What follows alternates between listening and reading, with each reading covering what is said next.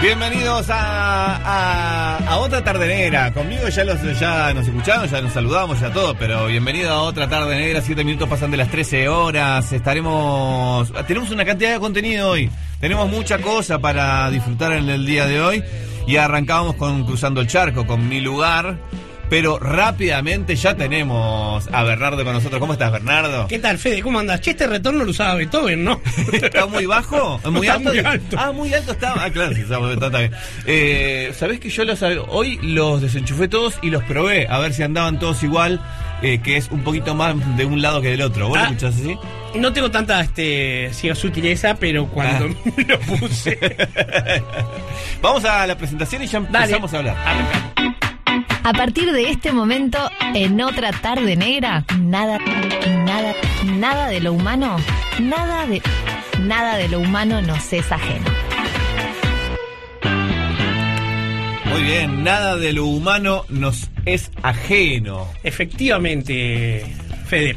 Bueno, mira, este, vamos a mandarle un beso a la negra, si te parece, que Sí, debe por andar supuesto. escuchando seguro. Y hoy traje un tema que viene un poco como continuación de otra columna que hicimos con María Noel del año pasado, que hablábamos de la buena vida y de el problema de la frustración y por qué la gente se frustra tanto, ¿no? Uy, qué tema, es para largo. Sí, sí, sí, por supuesto, por eso no, no puede tratar todo en una sola columna. En aquel momento había hablado de lo que sí se puede hacer, que es adoptar soluciones estoicas. Yo quiero hablar de un eh, tema que yo lo veo como una gran amenaza, que es eh, la autoayuda. Ajá. ¿tá? La autoayuda es eh, un género literario, pero en realidad eh, ya hay programas de televisión, de cable, hay este montones de gurúes que te venden eh, conferencias, retiros, productos. En las redes está lleno. Está lleno, pero aparte el tema es, como decía el genio de Leo Maslía, eh, el nombre dice autoayuda porque el que lo hace se está ayudando a sí mismo a llenarse de plata. Claro, claro. Pero el que lo compra no necesariamente recibe nada de valor con un agravante. Eh, si yo en este momento, eh, fuera del aire estábamos hablando del maravilloso estado que tiene ese, ese hombre que es Cristian Furconi, eh, y yo me salgo y me como que estoy pasado de peso un, un alfajor, bueno, voy a buscar un alfajor, recibo un alfajor, me hace mal, pero listo, se acabó el problema ahí. Pero la gente que consume autoayuda, de pique tiene algún problema que no puede manejar. O sea, uno recurre a ese tipo de soluciones cuando siente que algo lo desbordó. Como última instancia. Bueno, como última instancia vamos a no, a no nombrar la que hay. Pero este, sí, como una de las últimas, porque en realidad hacemos al final la que tendríamos que haber hecho al principio, que es ir a un psicólogo. ¿tá? O sea, cuando uno tiene un problema de tipo existencial o emocional o lo que sea, tiene que ir a psicólogo, pero no quiere decir que tengas sus 15 años de terapia. Hay psicólogos focalizados y hay muchas varia- variaciones de, de escuelas que permiten, y mira, tengo este problema, vamos a tratarlo. Perfecto, el tipo dice, Específicamente. dame dos meses, dame tres meses y lo manejamos. Claro. Y es muy fácil porque en el momento que eso te dejó angustiar, bueno, se acabó el problema. Claro. Pero no es lo que hacemos primero. Lo dejamos para el final. Es como hacemos los, los hombres, ¿no? En esta, en esta, este, en esta digamos, cultura de, de, de- de- de machirulos, ¿no? Que hacemos dos cosas. No pedimos direcciones cuando estamos perdidos en la calle y no miramos los manuales de los aparatos. Entonces, eso es un poco lo mismo. Y la autoayuda viene a ser una variante de no mirar el manual, ¿no? Porque el manual, en este caso, como el aparato somos nosotros, lo tiene el psicólogo, el psiquiatra o el profesional que corresponda. Y la verdad es que todos los libros de autoayuda son el mismo libro. ¿tá?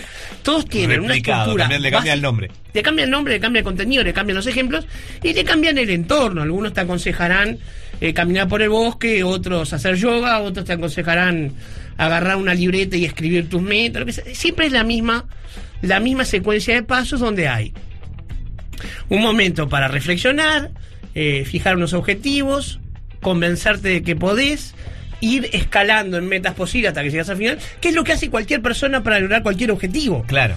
Nadie llega a la facultad de medicina a recibirse de médico. Llegas a ser primero. Sí. Y en primero haces las cuatro o cinco materias que te tocan. Y las vas haciendo hasta que algún día, como es un número finito de materias, te dan el título.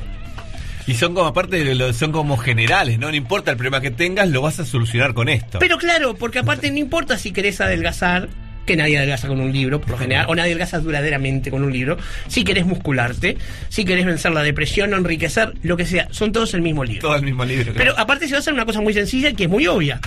Elegí un objetivo que sea alcanzable y dividirlo en metas este, incrementales que te permitan ver el éxito y después este, convencete de que podés. Y a mi juicio ese es el gran problema. ¿Está? Porque subyacente a eso hay eh, toda una fantasía de la sociedad de consumo que es vos podés. Nada que vos te propongas en serio está fuera de tu alcance. Y la verdad es que no hay un solo universo posible en el que yo pudiera jugar al fútbol como Messi. Claro. No, no- no hay uno. O sea, no, viste que hay millones de universos posibles. Bueno, de ese no hay ninguno. Entonces, hay cosas que yo no podría hacer. Quizás hubiera podido jugar al fútbol de, de veteranos, al papi fútbol, eso. Pero me iban a mandar al arco. Y después están las diferencias de entorno, de recursos que cada uno tiene para, ¿no? Ni que hablar. Pero ahí ya nos estamos metiendo en un tema eh, muy profundo que es eh, una concepción de cómo es la sociedad. Mm. Yo estoy convencido de que para que las carreras sean justas tenemos que arrancar todos de la misma línea, pero además tiene que ser con las mismas reglas para todos. Claro. Hay un famoso chiste gráfico que se convirtió en meme de eh, una este, evaluadora que está haciéndole pasar el test a tres candidatos. Los candidatos son un mono, un chancho y un perro. Dice, bueno, el que suba más rápido al árbol gana. y bueno, eh, no es una carrera razonable. No, claro. Por lo menos no pareja. Y no, claro, porque aparte ni un chancho ni un perro, algunos perros sí, pero no en general, pueden subir un árbol. Claro. Entonces, eh, tiene que ser la misma carrera y las mismas reglas. Pero aparte, ni aunque alguien nos dijera todos los seres humanos van a partir de las mismas condiciones y con las mismas oportunidades, vamos a ser iguales porque somos todos diferentes. Claro. Y algunas veces simplemente no vamos a poder porque algunos no tenemos suficiente voluntad, porque algunos no tenemos suficiente motivación, y eso tenemos que entender, no nos hace fracasados porque ese es el otro tema. Claro. Como todo que te propongas es posible, si no lo lograste, fracasaste. Aparece el fracaso, claro. Cuando en realidad a veces las metas no son claras, eso lo hablamos con la negra en la otra columna, a veces las metas son irreales. O sea, yo puedo querer tener un auto más lindo que el mío. No puedo querer tener un Lamborghini con carrocería de oro, porque nuevamente no hay un universo posible en el que yo sea un jeque árabe. Claro, claro, claro. Eh, y eso arranca desde la niñez, ¿no? Porque es, es mucho, eh, muchos discursos le, le dicen a los niños, bueno, vos... Y, y ahora no- más que nunca, ¿no? Si te que, esforzás, elimi- podés. que eliminaron el concepto de competición y les dan medallas a todos por participar, lo cual impide que se frustren. Porque cuando vos perdés una carrera, tenés el aliciente para correr más rápido. ¿tá? Y para crecer, vos tenés que ir venciendo frustraciones. ¿Tá? O sea, no, no- lo digo yo, es la historia de la naturaleza. O sea, ¿cómo hacen los jugadores para mejorar? Bueno, cuando tienen un problema. El mejor jugador en cuanto a ser lo opuesto de la autoayuda que tuvo Uruguay es, Diego Forlán. ¿ah? Diego Forlán es una persona que este, me cae muy mal por sus colores, pero admiro por todo lo demás. A mí me cae muy bien. Claro, ya sé. Entonces, Diego Forlán era un jugador que no era especialmente talentoso, de hecho ni en Peñarol ni en Danubio tuvo mucha suerte, pero sí tenía una familia de futbolistas que lo llevaron rápidamente a Argentina a jugar en un fútbol en serio, pero él entrenaba por, por fuera. Sí. Él fue el pionero en tener entrenadores especiales. Cuando veo que tengo que entrenar velocidad, voy a, a ser más veloz. Y Todo de dice que se última- quedaba y entrenaba los tiros libres, a pegarle la pelota y todo. con las dos piernas, Claro. pero aparte fue el que enseñó a toda la generación del 2010 a ser iguales o, o lo que pudieran. A, a- a Suárez a que no engordara, al otro a que entrenara, a, a Godín a que se musculara. Él fue el, digamos, el este el modelo para ser un deportista distinto. ¿Y qué pasa? Él no fue a comprar, para empezar no fue a comprar un libro. Para empezar dijo, ¿qué es lo que quiero hacer? ¿Es una actividad física? Bueno, vamos a ver los que saben, entrenadores personales, otro que hacía lo mismo y desde muy chiquito era este Marcelo Capalvo. Cuando decidió ser un basquetbol- basquetbolista profesional, decía, bueno, profesional, bárbaro, ¿qué voy a comer? ¿Cómo voy a entrenar? Y bueno, fue quien fue el mejor base de, de una época entera de nuestro básquet. Entonces, ¿por qué digo yo que eh, la autoayuda no sirve? Básicamente porque esa premisa de que si querés podés no funciona. ¿tá? No funciona desde ningún punto de vista. Y eh, todos los sistemas básicamente son iguales. Incluso algunos muy perversos, como eh, uno que vi, era maravilloso porque lo vi en este en un capítulo de Criminal Minds. ¿tá? Este, que era el mejor lugar, el mejor contexto para ver ese tipo de, de autoayuda. Era una especie de, de estas escuelas, llamémosle, líneas, doctrinas, como quieran llamar, que le enseñaban a muchachos a ser machos alfa. Uf. ¿tá? Esa cosa que hoy entendemos que ni siquiera es saludable, que es bastante tóxica, en aquel momento eh, tenían una, este, una forma, entonces tenían un cuaderno donde tenían que ir anotando, este, y básicamente era cuestión de humillar mujeres, por supuesto. Y lo bueno era que al ser un contexto dentro del Criminal Mind, vos ya entrada sabías que eran unos loquitos bastante peligrosos. Porque además, ¿quién iba a un curso de esos? Sociópatas que no lograban ser exitosos como asesinos seriales. e iban a perfeccionarse porque era una especie de, de- de posgrado. Claro, claro. Entonces, eh, más allá de que eso es una, una ficción, el problema es que si yo tengo un pro... Mira qué mal que lo dije. Eh, el No. tema es que si yo tengo un problema ¿tá? y eh, ese problema me angustia porque me excede, como nos pasa a todos en algún momento de nuestra vida, me voy a agarrar de este un palo prendido fuego si es necesario con tal de salir. Claro. Y ahí es donde aparece la depredación que generan muchas de estas personas. Vimos en ese documental fabuloso que, que tenía Netflix lo que fue Hoyo en Estados Unidos. Sí. ¿tá?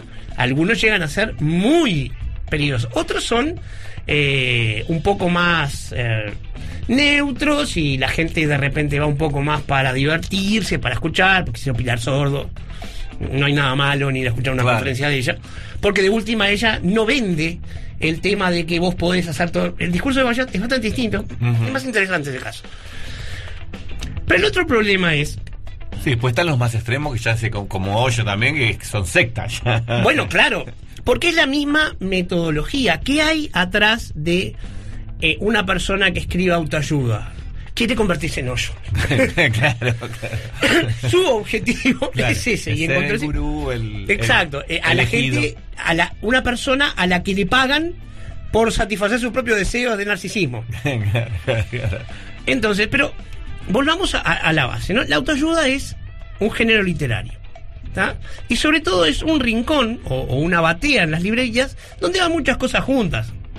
Ahí puedes ver los libros de Rolón, que no son de autoayuda, puedes ver los de Barilco, que sí, puedes ver este Hoyo, Illa, puedes ver todo.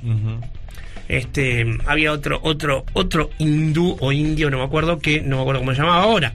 Pero este, realmente hay muchos. Pero hay otros que son un poco más razonables. Y van ahí. Y de repente hay gente que se pierde la oportunidad de desarrollar bien una disciplina. Pero ¿qué pasa? Son muy específicos. O sea, dicen, ¿cómo mejorar, qué sé yo, en ajedrez o en lo que sea? Claro. Estás hablando de una disciplina y te da una posibilidad. Después verás vos, porque lo primero que te dice es determinar en qué nivel estás. Claro. Y lo segundo que te dicen es, en este libro no vas a aprender, yo te voy a dar unos pasos, pero andá a jugar al ajedrez. Claro, claro. La práctica es el maestro. Claro, porque esa es la otra cosa, te venden esa fantasía, porque todo producto se vende rodeado de una fantasía, de que con el libro va a alcanzar. Claro. Pero el libro mismo te dice que si vos no trabajás, no vas a poder contener diferente, pero eso no necesitas el libro. Si vos trabajás, vas a conseguir siempre salir de Claro. donde estés. El tema es, y este es el segundo problema grave, que una persona deprimida no es que no sale porque no quiere, no sale porque no puede. Mm. Es muy grave regalarle un libro de autoayuda a una persona deprimida y decir, toma, esto te va a sacar de ahí. No, de ahí lo va a sacar ayuda efectiva. Claro. ¿tá? Y hay algo peor eh, en nuestra sociedad que, que no entendemos cómo este cómo los demás no son felices con todo lo que tienen, porque siempre los demás tienen más que nosotros y tienen todo lo que necesitan. Es- es- vivimos ese espejismo raro. Cuando una persona está triste demasiado tiempo, tendemos a no tolerar esa tristeza y a minimizar el dolor que está sufriendo. Eh, Ah, salí, tenés que salir a divertirte. No, no puedes. Claro, claro. Y hay otra cosa, una depresión y un duelo, vistos de afuera, para el que está mirando a la persona, se ven igual. Y el dolor es el mismo. Lo que cambia es el proceso que está viviendo. Claro, Un duelo empieza y termina, es doloroso, pero la depresión no termina nunca. claro. Y, y cualquiera de los dos es según la persona lo que puede durar también, ¿no? Según la persona y según, entre las cosas, duelo por qué. Por no eso, le vemos el claro. duelo porque perdió un examen que el duelo por Claro. se murió en mascota. Claro. Pero nuevamente, ahí lo que te ayuda es un profesional. Eh, ahí, pausa. Tengo que hacer una pausita, si, si te parece, Me ¿estamos parece, bien? bueno, obvio. Muy bien, seguimos en un ratito nomás con Bernardo charlando de el autoayuda. Otra tarde negra. 100% radio. Radio. 100% negra. 100% negra. Seguimos con Bernardo Bonenstein que hablando un poquito de la autoayuda. Borkenstein. Borkenstein de la. Tato Boris. Sí, sí. Por- es, que es por eso que me que Claro, confundí. obvio, te- y por el hijo que. Ojalá hubiera también. sido pariente mío, pero no. Bueno, eh, vamos a abrir el paraguas porque este mi profesora de literatura eh, está escuchando y voy a meterme un poquito con el análisis literario. ¿Por qué? Porque ya que los libros de autoayuda son un género literario, vamos a tratarlos como libros. Perfecto. ¿tá? Y eh, a mí me enseñaron varios modelos de analizar los libros, pero en este momento me sirve el modelo actancial de Greimas, que reduce todas las funciones de una narración cualquiera a seis elementos en función de las acciones. Se llaman actantes porque son unidades de acción, no personajes. Ajá. Entonces, hay seis, como te decía. El primero es el sujeto, el que quiere hacer algo, qué sé yo, Luke Skywalker quiere ser Jedi, Sí. Frodo quiere romper un anillo, etcétera. Después está el objeto, lo deseado, ser Jedi, El etcétera, anillo. el anillo, este, qué sé yo. Saber por qué Zelensky llegó a Uruguay. Pero ese libro todavía no se El escribió. Eh, y después está eh, los ayudantes, los oponentes, se explican solos, son los que están con él, los que están en su contra. Sí. Por ejemplo, eh, hablando de la Guerra de las Galaxias, que está muy bien hecho, Bueno, Le- la princesa Leia, Leia, o, O Han o- Solo. o Chewbacca o Han Solo son ayudantes, mientras que Darth Vader. Darth Vader sería un oponente. Y eh, Java de Hutt sería otro, pero además hay un destinador que es el otro actante que falta, que es lo que hace que el actante principal, el sujeto, quiera lo que quiere o tenga que hacer lo que tiene que hacer. Puede ser Dios, puede ser un mandato, puede ser muchas cosas. Obi-Wan, por ejemplo. No, en, ese caso es eh, su propio destino de héroe. Eh, sí, está bien, es claro. la arete que tiene eh, Luke por ser un Skywalker, que en, en los héroes mitológicos griegos y en la tragedia griega quedaba más claro. El héroe estaba marcado por algo. Esto está. La persona que diseñó su personaje. Otra vez estoy hablando con palabras que no van bien juntas, persona y personaje. eh, fue J.K. Rowling. Porque eh, Harry Potter está marcado en Claro, su carne. el Tiene el, el sí. relampaguito en la frente, que es una marca que le hizo Voldemort, justamente. Claro. Eh, bueno, entonces estos actantes, vamos a ver por qué nos pueden demostrar o, o- o- a- o ayudar a ver por qué la autoayuda es un género problemático. Bien, yo me compré ese libro porque quiero salir de un problema, etcétera. Así que el sujeto soy yo. Mi objeto es salir de mi problema, pongo por caso lo que yo más he hecho, tratar de adelgazar. Pero además, lo que me dice el libro es que los ayudantes soy yo, los oponentes soy yo y que el destinador soy yo también. Todo. Entonces yo no puedo ser todos los actantes. Sí, se puede, se puede escribir, por cierto. Pero es problemático porque yo no soy todo. Y por última, por más que el libro diga que el destinador soy yo también o mi voluntad o lo que sea, en realidad el destinador suele ser la sociedad. Hay un mandato en la sociedad que hace que no puedas vivir en paz siendo gordo, que hace que no puedas vivir en paz siendo pobre, en realidad siendo clase media. El problema de la riqueza es más un problema para la clase media que para los pobres o los ricos. Los Sí. ricos no tienen problema en los ese sentido no y los tienen. pobres están tratando de sobrevivir. Claro, claro. Por eso esas, todas esas, este, digamos. Un mandato que, que, que, tam- que no, no se habla mucho tampoco es que está mal estar solo también. Porque hay mucha por gente, cierto, ¿no? pero hay una industria para conseguir parejas. Claro. O inclusive, viste que muchas veces eh, decir, ¿con quién vas a pasar la Navidad? No, yo este año solo. Y dice, uh, pobre, ¿qué pasó? ¿No, querés venir a casa? claro. No, no, quiero, pasar quiero estar solo. claro. Eh, eh, en ese sentido, te- entre otras cosas, para que te queden tranquilos, te obligan a mentir. Claro. Pero mucha gente en realidad está sola y no quiere. Sí, Hablamos también, de la obvio. soledad con la negra en una columna y este, tuvimos que hacer esa salvedad, ¿no? Que a veces la soledad te cae y a veces la elegís. Claro. Que no nos íbamos a referir a la gente que elegía la soledad como una opción de vida en la que era feliz. claro. ¿Sí? Eso es perfectamente válido y legítimo. Pero ¿qué pasa? La sociedad te eh, llena de estos mandatos, vestite bien, no seas gordo, tenés que ser lindo, todas esas cosas que son irreales, porque si el modelo de belle- belleza es Brad Pitt y Jennifer Aniston, hay uno solo. sí, claro. ¿tá? Y nadie puede ser Brad Pitt, porque ni siquiera Brad Pitt puede ser Brad Pitt. Es, es demasiado. que- Según la época. pues. No sé, parece, parece Benjamin Button realmente. claro. Pero lo que quiero decir es que eh, esos libros que están estructurados de una forma tan enrevesada que todas las acciones caen sobre vos, ser tu propio ayudante, tu propio ponente, ser vos el que tiene que elegir las metas, a veces las metas están elegidas por vos. A veces no podés elegirlas, por, qué sé yo, por, si tu país está en guerra. sí, claro. ¿ah? No, no es nuestro caso, pero mira Ucrania. Sí. Y a veces, aunque no sea una guerra, algo que no es de nuestra realidad como uruguayos, pues puede ser una sequía de tres años. ¿Está? Que mi deseo de, qué sé yo, algo que tenga que ver con mucha agua, no puedo usarlo. Pero estoy hablando de cosas mínimas. Pero lo que quiero decir es que, justamente, la mentira que está en ese, digamos, este género que acabamos de ver por qué además es engañoso, está en el hecho de que no solamente muchas cosas de las que creemos que deseamos o que nos angustian están impuestas de afuera para adentro por la sociedad, sino que algunas de ellas ni siquiera existen. Claro. ¿Está? O sea, no, no, no existe esa posibilidad de entreno como loco y me convierto en Brad Pitt. No, me convertiré en el mejor yo que pueda ser. Claro. Y el día que te convertiste, miras al espejo y dices, ¿cómo sigo siendo yo? Y te deprimís. Claro. Sí, aunque logres el, el objetivo que supuestamente te trazaste, también te defrauda. Porque de repente no era el tuyo. Las personas Claro. que quieren construir su cuerpo quieren ser ellas mismas mejores. Claro. O sea, no, no es que quieren ser otro, quieren mejorarse ellas. Entonces, cuando llegan, pues bueno, es objetivo cumplido. Pero ese sí es un objetivo que nació de adentro. Yo quiero ser Forlán, el mejor futbolista, y lo fue en el 2010, ¿no? No sé lo que me duele decir eso. Pero es verdad. Entonces, eh, como te decía, hay que tener cuidado. eh, primero con lo que alguien le aconseja a otra persona que está pasando mal, ¿no? Lo mejor es no dar consejos, lo mejor es precisas algo, estoy acá, estar. Y en todo caso, el único consejo que es razonable es eh, este psicólogo buenísimo, ¿no querés llamarlo?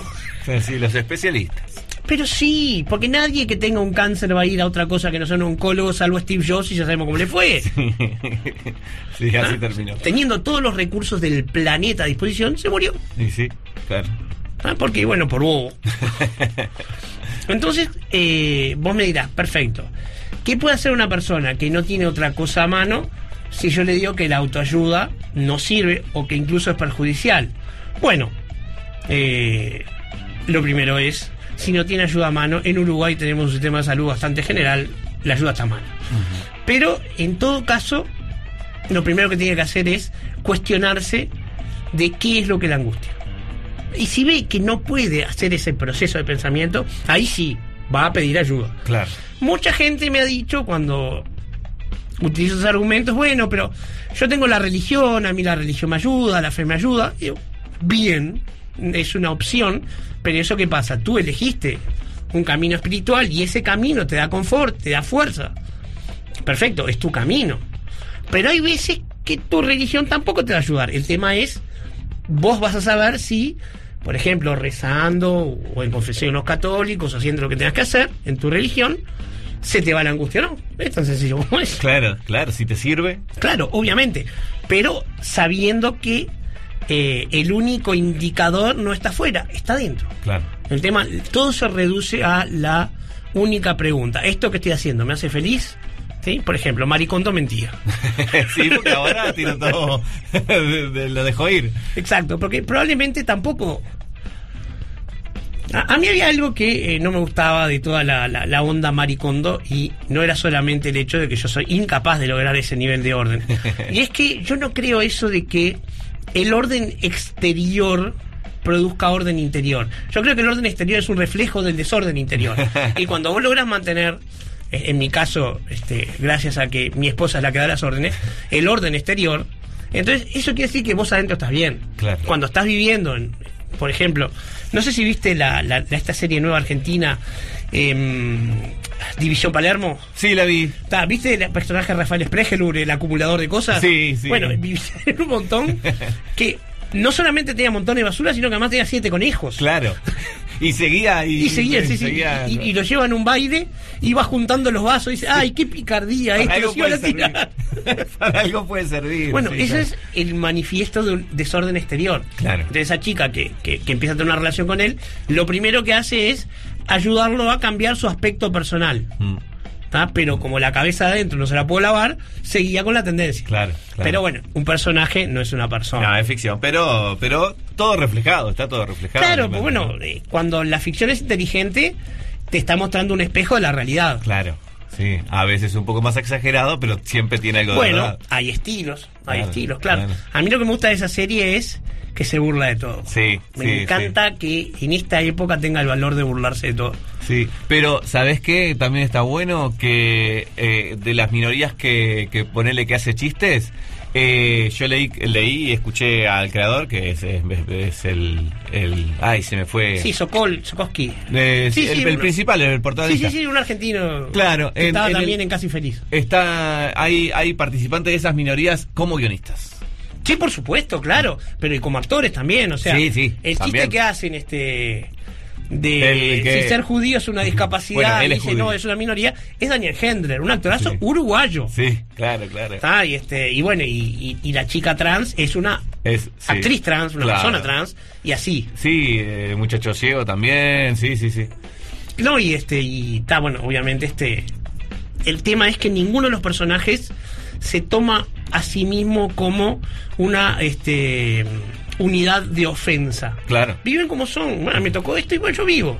Y hay, este, la única persona que no, no, no, no obedece a su a su a la situación de su personaje es la fabulosa Pilar Gamboa, Sí. que es la chica de la silla de rueda, que vive insultando a todo el mundo. Sí, es buenísimo ese personaje. Sí. Eh, me quedó una cosita de lo que Ya, no, decían claro, de los profesionales, ¿no? De que también de tratar de sacar la estigmatización que, que, que hay sobre los problemas de, de, De- no, de- de- los de- problemas mentales y también los De problemas que es una vergüenza consultar. Claro, Sí, no, no. claro. No es una y vergüenza ir a un, consultar. a un psiquiatra tampoco no tiene nada de no raro. es una vergüenza tomar psicofármacos.